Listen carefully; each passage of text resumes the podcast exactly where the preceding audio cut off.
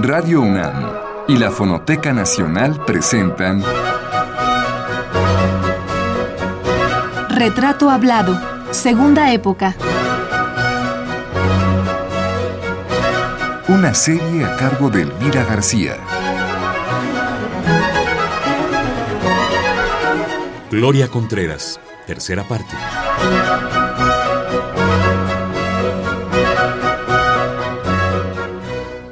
Gloria Contreras es una mujer de dulce y delgada voz y de una apariencia frágil.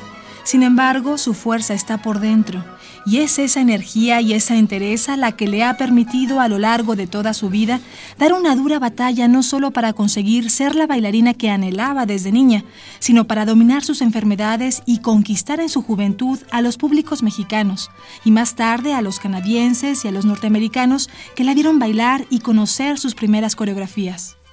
Pero en aquella década de los años 50, el momento determinante para la carrera de esa joven coreógrafa iba a ser el instante aquel en el que conociera a Georges Balanchine, ese legendario coreógrafo del ballet ruso.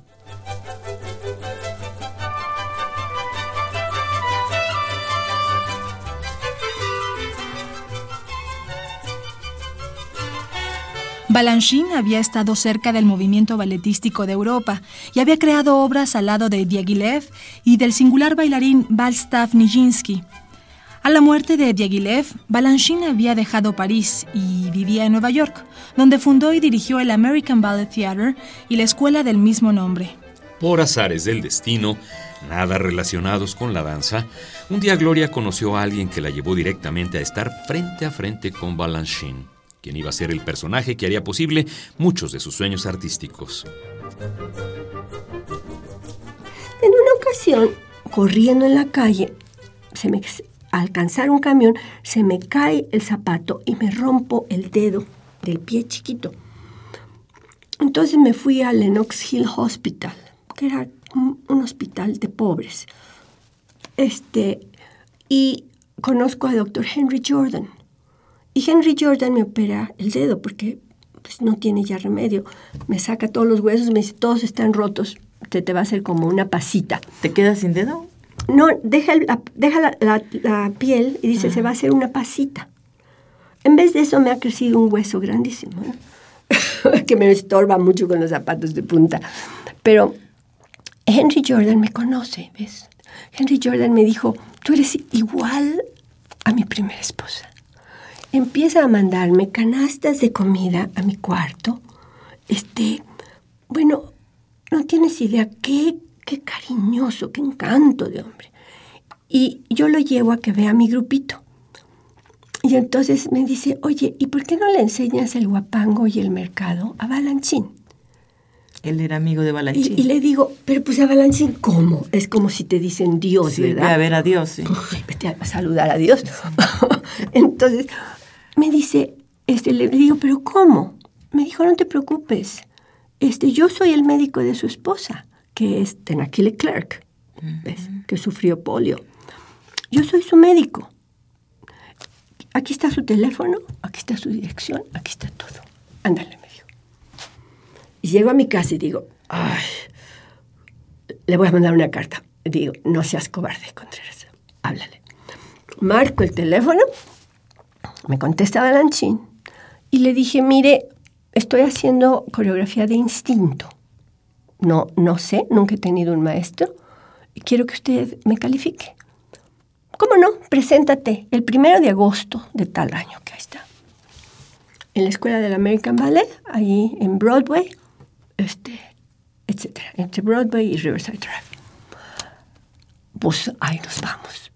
Nos presentamos, entramos a la escuela del American Ballet y él llegó al salón. Era el, no sé, ya no me acuerdo si eran números o letras, pero era el segundo salón, el que daba a Broadway.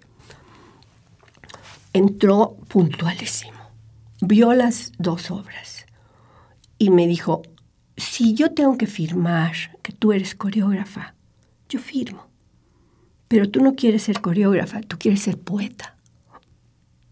Ay, qué bonito, qué bonita manera de estimular tu Fíjate. trabajo, ¿no? Y, de Y entonces me dijo, ¿y tu música? Digo, bueno, pues si yo toqué el violín, toqué el piano, pero ahorita no tengo mis instrumentos aquí. Este, y estas obras pues las hice de oído, ¿no? No las hice con partitura. Y me dijo, nunca más. Tienes que leer la partitura como un director de orquesta antes de empezar un ballet. Tienes que saber de pintura, desde las cuevas de Altamira hasta lo más actual, etc. O sea, me dio mi, mi, mi renglón a seguir. Me dijo, esta es tu casa, puedes hacer coreografía todo el tiempo que no haya estudiantes trabajando o yo. O sea, a veces nos topábamos él y yo entrando al mismo salón al mismo tiempo. Yo con mi grupo, él con su compañía ASA, ¿no? Y este, el New York City Ballet, ¿no? Y ¿sabes qué decía? Este, le decía, sorry, Mr. Pa, Mr. B, I, I will leave, I will go to the little room. No, I will leave. Ah, sí, él se iba. Y él se iba. Y luego me puse a hacer revueltas. Y venía Stravinsky. Siempre estaba sentado ahí cuando yo inventaba.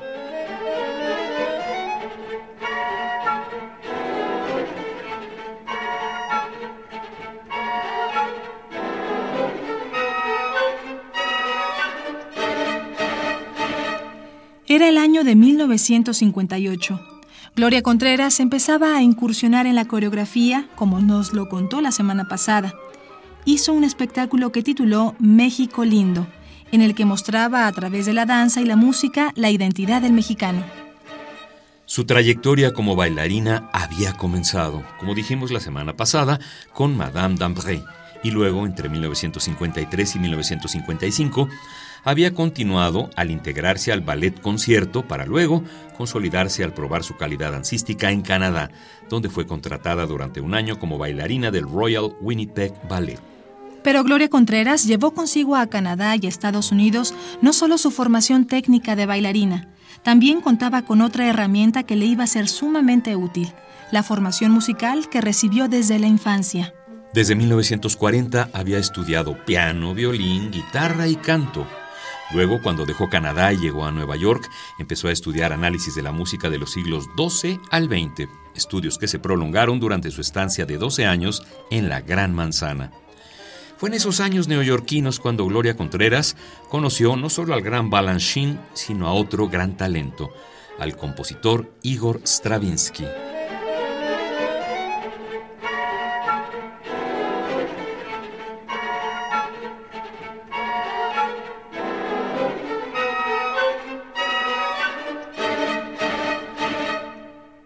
Conociste a Stravinsky, Uy, fíjate sí. nada más, ¿cuán- ¿qué personalidades han Estaban pasado por tu allí vida? cuando yo cuando yo hice revueltas, ¿ves? Y entonces me dijo Balanchín, mira, esa, esa música tan difícil, para esa música tú necesitas un pianista. El de- la de revueltas te refieres. Ajá.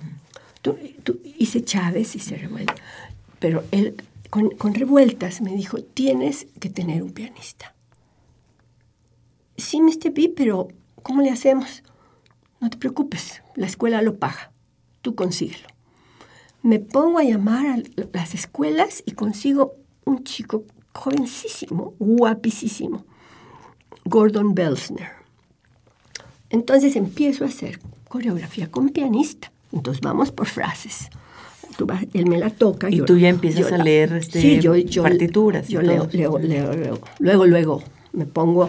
Ah, no, no te conté. Ese día, de- al día siguiente de que de la primera vez que me vio, me mandó un piano a mi casa. Fíjate. Entonces, eh, este, Stravinsky este, daba opiniones sobre cómo medir el 8 por radio de, de- de- de revueltas, que es dificilísimo. Y, y total, así creo una obra tras otra, tras otra. Empiezo con mi esposo a girar por todo Estados Unidos. A ver, aquí detengámonos, porque sí hay una parte que, que no nos has contado, que es te casas. No, todavía ¿Cómo? no estoy casada. Ah, bueno. Este, pero Lu es mi amigo. Ah, es, es Lu el que Lu- te introduce a, Lu- Lu- a la- es el que me lleva a la Casa Sí, sí, Internacional. sí, ajá. Después nace el grupo Después conozco a Balanchín, voy a, la- a las clases y eventualmente nos casamos. Pero empezó él un poco como manager de la compañía. Él estaba enamorado de la bailarina y de la coreógrafa, no de la mujer. Al uno le importaba la mujer. De eso te diste cuenta después. Después. Yo me di cuenta después. Pero en aquella época, pues yo le decía que era mi beca. El muchacho que es mi beca. Y, y- y total que esta beca empieza, empieza a organizar giras con el grupo que formo. Que ya llevabas tú, ya tenías Y- como cinco o seis Yo- coreografías. sí, ¿no? no, yo ya en vez de hacer co- coreografía en la Casa Internacional, me muevo al The School of American Ballet y uso los bailarines que quieren que Balanchín los vea, que Ah, vienen sí. de todo el mundo. Ajá. Bailarines que trabajaban con su compañía. Como Verónica Mlakar, venía de Yugoslavia.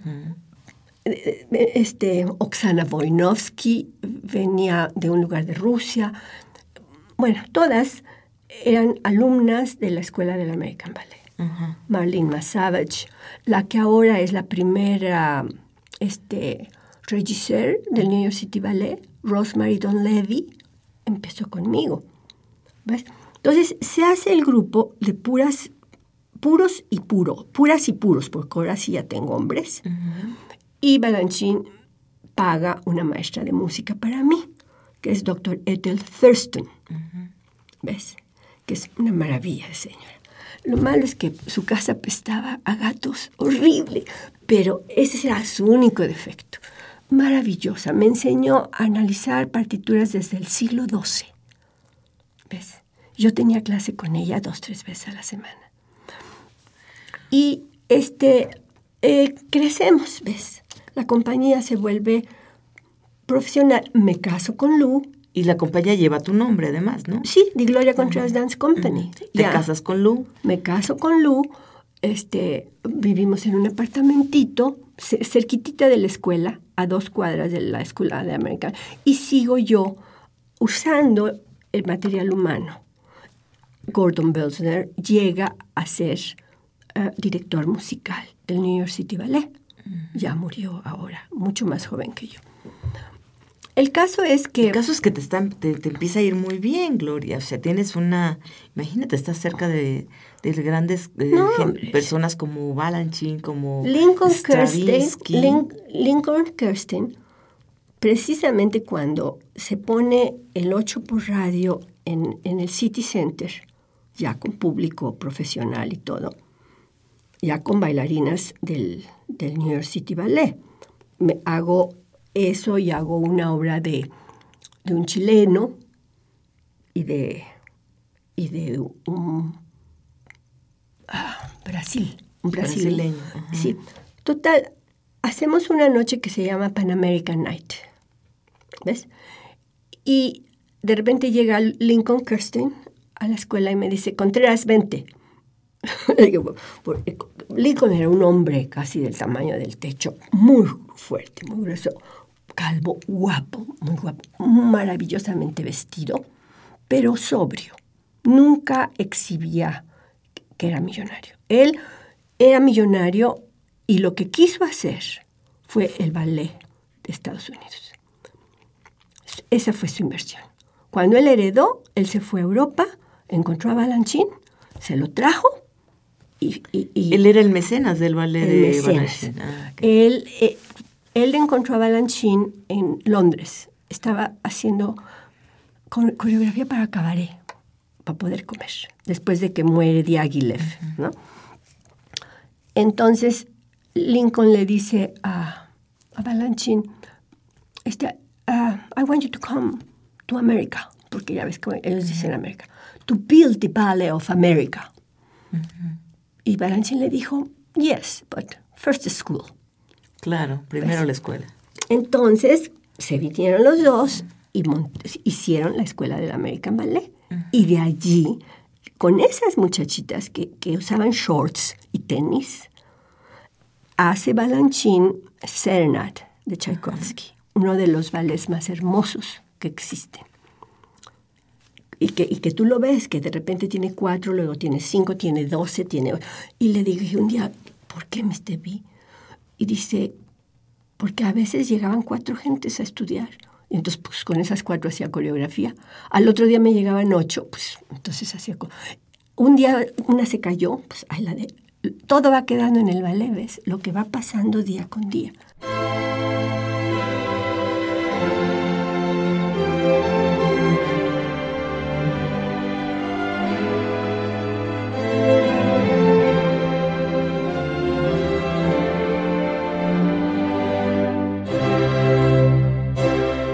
A propósito de su relación con Balanchine, recientemente la UNAM publicó un libro que recopila algunos análisis dancísticos a la obra de Gloria Contreras. Estas críticas han sido escritas por especialistas rusos que durante un buen tiempo han estado cerca del taller coreográfico. Aquí reproducimos para ustedes la siguiente escrita por Nigita Dolgushin.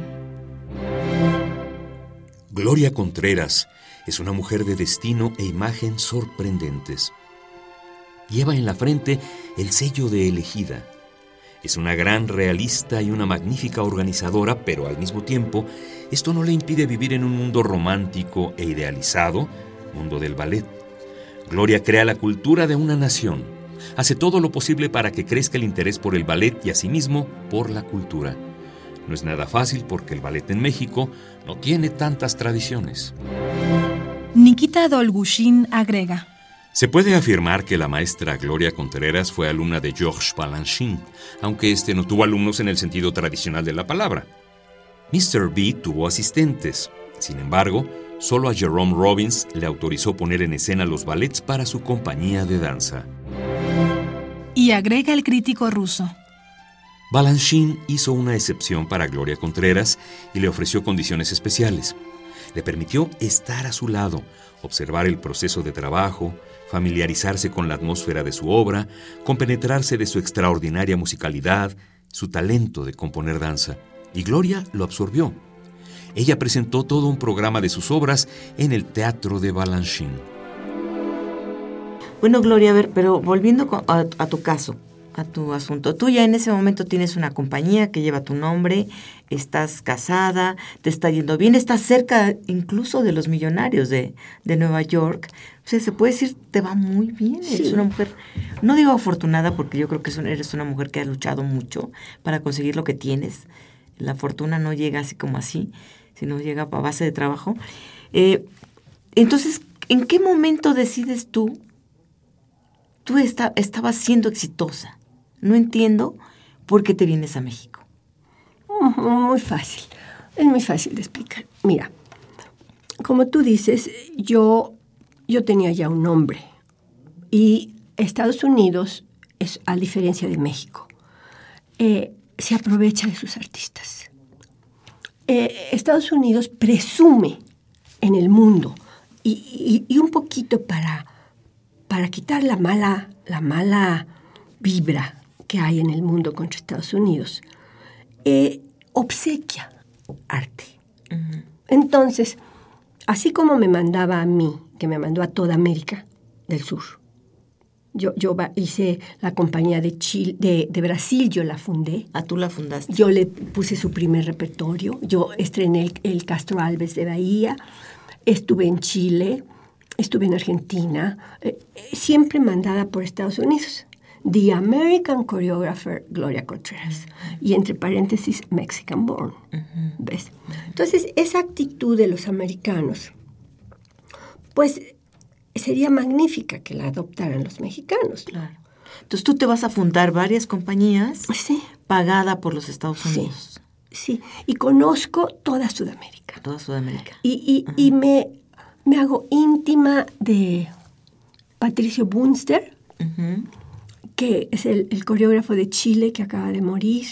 Este, eh, asisto a las ceremonias, asisto a las ceremonias de Condomblé en Brasil con Arthur Mitchell, que ahora es director del Harlem Ballet. Arthur y yo fuimos, Arthur iba a ayudarme. Yo inventaba y él pasaba los pasos a los brasileños. Y Arthur, como era negro, tenía una, una primero creyó que Brasil era como como Orfeo Negro, la película. Cuando llegó se llevó un, un chasco, ¿no? Pero entonces empezó a buscar los grupos negros y fuimos muchas veces a la selva. Y para esto yo he pasado muchas enfermedades. Todo esto que te he contado es una gloria que tiene padecimientos muy serios.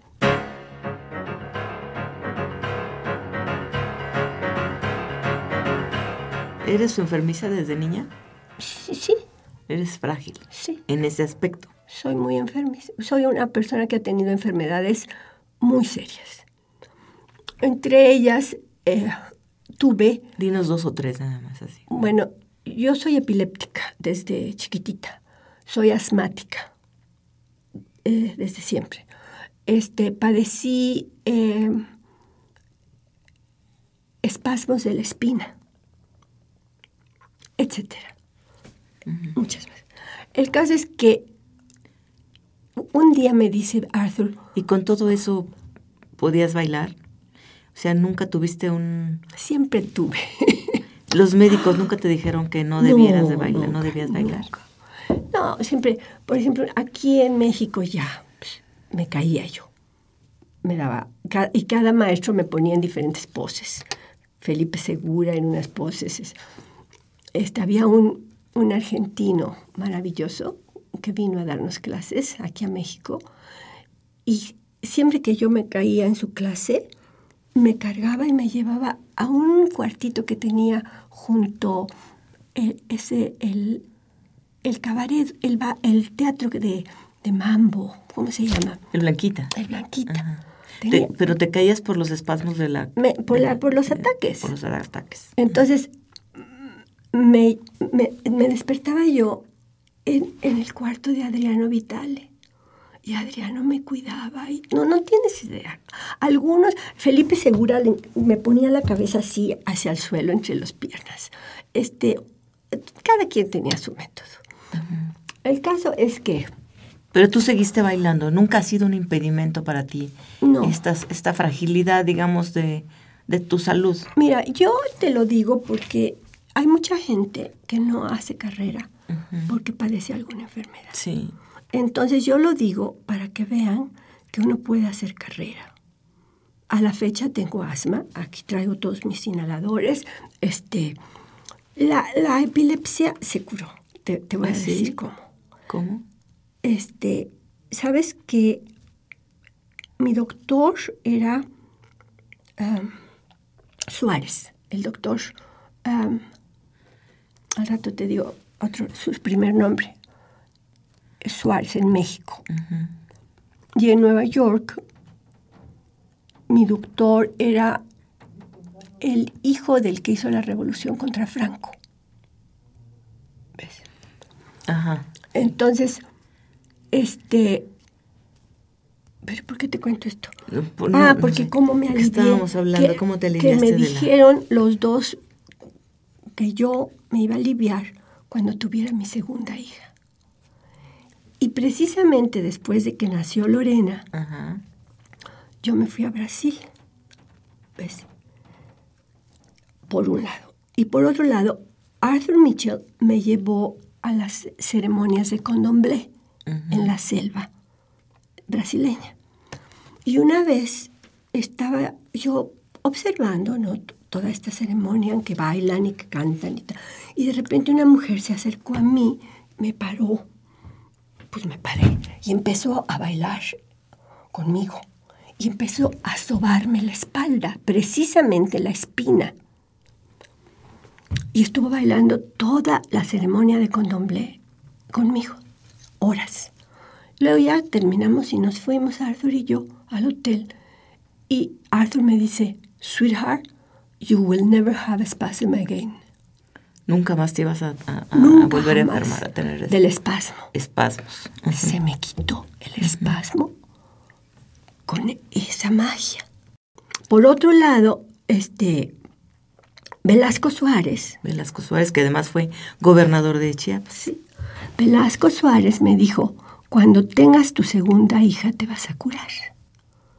Y así fue. Y yo tuve a Lorenita, primero tuve a Juan Gregorio, luego tuve a Lorenita. Y este, esto fue, yo fui a Brasil, los dejé a ellos y fui a Brasil, los dejé con mi mamá. Y empecé a dejar de tomar las medicinas. ¿Ves? Porque ya había nacido mi segunda hija. Porque en esa época, digamos, para yo poder trabajar, jamás tomaba una gota de alcohol. No, claro, Nunca. está contraindicado además. Y no, no puedes. No puedes, sí. Pierdes el cerebro. Sí. Y además, este, de, de eso tomaba hasta 19 tazas de café al día. ¿Ves? Para poder, poder, a pesar de que todas las medicinas que tú tomas te atela, a, aletargan, yo tomaba café, café, café para poder crear, para poder bailar, para poder... Después nace Lorena, me quito las medicinas y no me vuelve a dar un ataque. Fíjate, otra magia. Tenía razón el doctor. Bueno, pero no me has respondido una cosa, Gloria. Tú estás teniendo un éxito como profesional en Estados Unidos, vas, fundas otras, otras compañías apoyada o, pagada por, por, pues por los Estados Unidos o por el gobierno o por las instituciones de los Estados Unidos. ¿Por qué teniendo tanto éxito y no habiendo sido rechazada como fuiste rechazada al inicio de tu carrera o de tus estudios por México o por los mexicanos, ¿por qué decides regresar y dejar ese éxito allá? Sí, yo, yo, yo eh, regresé solamente por mis hijos. ¿Tus hijos estaban aquí o qué? Mis hijos, bueno, cuando yo me iba a otro país, se los dejaba a mi mamá. ¿Tú ya estabas separada de tu pareja? Este, no. Bueno, no, no. Eh, Lu y yo teníamos nuestra casita con el piano que me mandó Alan Chin, con el archivo de todo mi todo esto en Nueva York. En Nueva York. 500 Riverside Drive. 80th Street. Corner with 80th Street.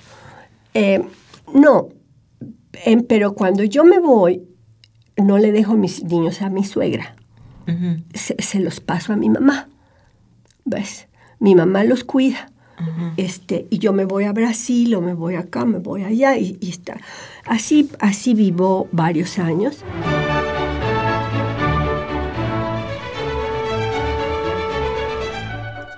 Cerramos esta emisión reproduciendo otro fragmento del texto del crítico de danza Nikita Dolgushin, quien estuvo largos meses en México asistiendo a las funciones del taller coreográfico y estudiando el trabajo que Gloria Contreras ha realizado con bailarines y con el público universitario.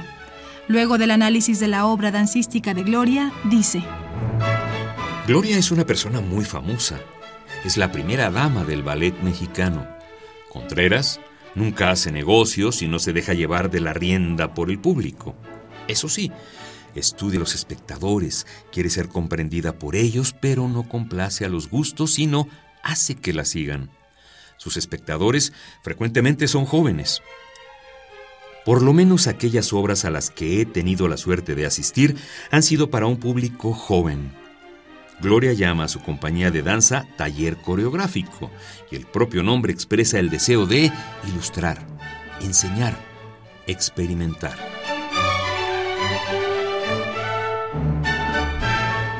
Esta fue la tercera parte de la serie dedicada a la bailarina y coreógrafa Gloria Contreras, directora del taller coreográfico de la UNAM. Les invitamos a escuchar la cuarta parte el próximo lunes en punto de las 6 de la tarde. Hasta entonces.